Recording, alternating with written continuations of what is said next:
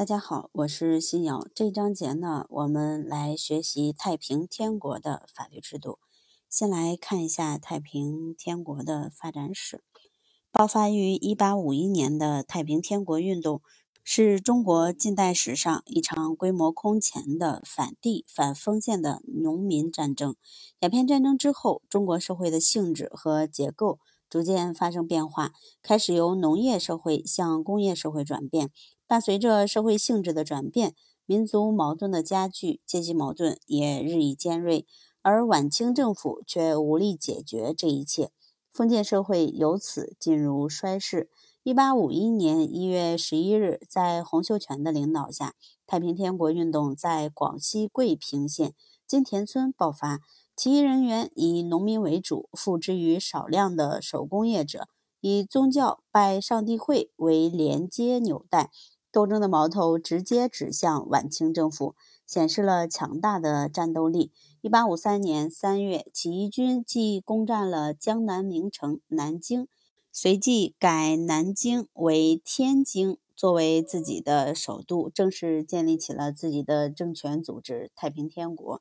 此后，起义军通过西征和北伐，不断扩大自己的统治区域，势力一度扩展到十八个省。并在这些地区建立起了具有自己特色的政权组织和法律责任。如仅从形式上看，太平天国政权仍然采用的是中央集权的君主专制制度，其法律形式同中国传统法律也无太大的区别，只是不如清政府所制定的法律系统规范而已。但仔细辨析，我们则不难发现，其所创建的政权和法律制度。较之清政府的有着本质的不同。太平天国的法律制度，一方面体现了农民阶级朴素愿望和要求，具有鲜明的革命性、民主思想和平等性，在维护革命秩序方面发挥着积极的作用；但另一方面又带有浓厚的宗教色彩、空想成分和受压迫者的一些情绪化的东西，具有明显的局限性。首先，我们先来学习一下太平天国的法治指导思想。太平天国法律的指导思想极为复杂，既有农民阶级朴素的平等思想、民主思想，具有鲜明的进步性，但也包含着明显的落后内容，如封建思想、宗教思想和被压迫者情绪化的偏激思想等。这些思想元素交织在一起，共同构成了太平天国立法的指导思想。这些指导思想的第一个为平等民主思想。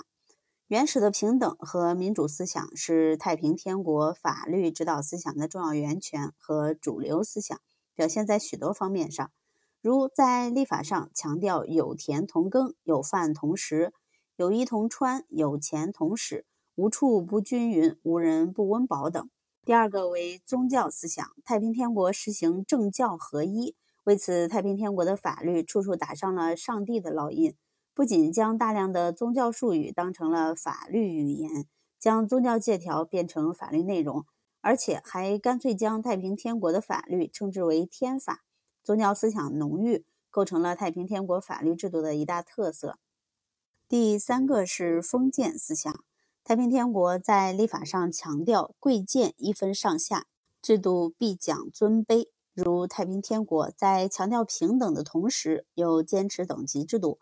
法律规定禁止官兵和臣下谈论宫内后妃的名字，位次违者处死。第四个为偏激思想。太平天国的法律是由长期处于社会最低层的被压迫农民阶级所制定的，因而充满了情绪化的内容和气质。如在刑罚方面，太平天国的刑罚不但严酷，而且打击面也过宽。大凡犯罪，哪怕违纪，也一概斩首。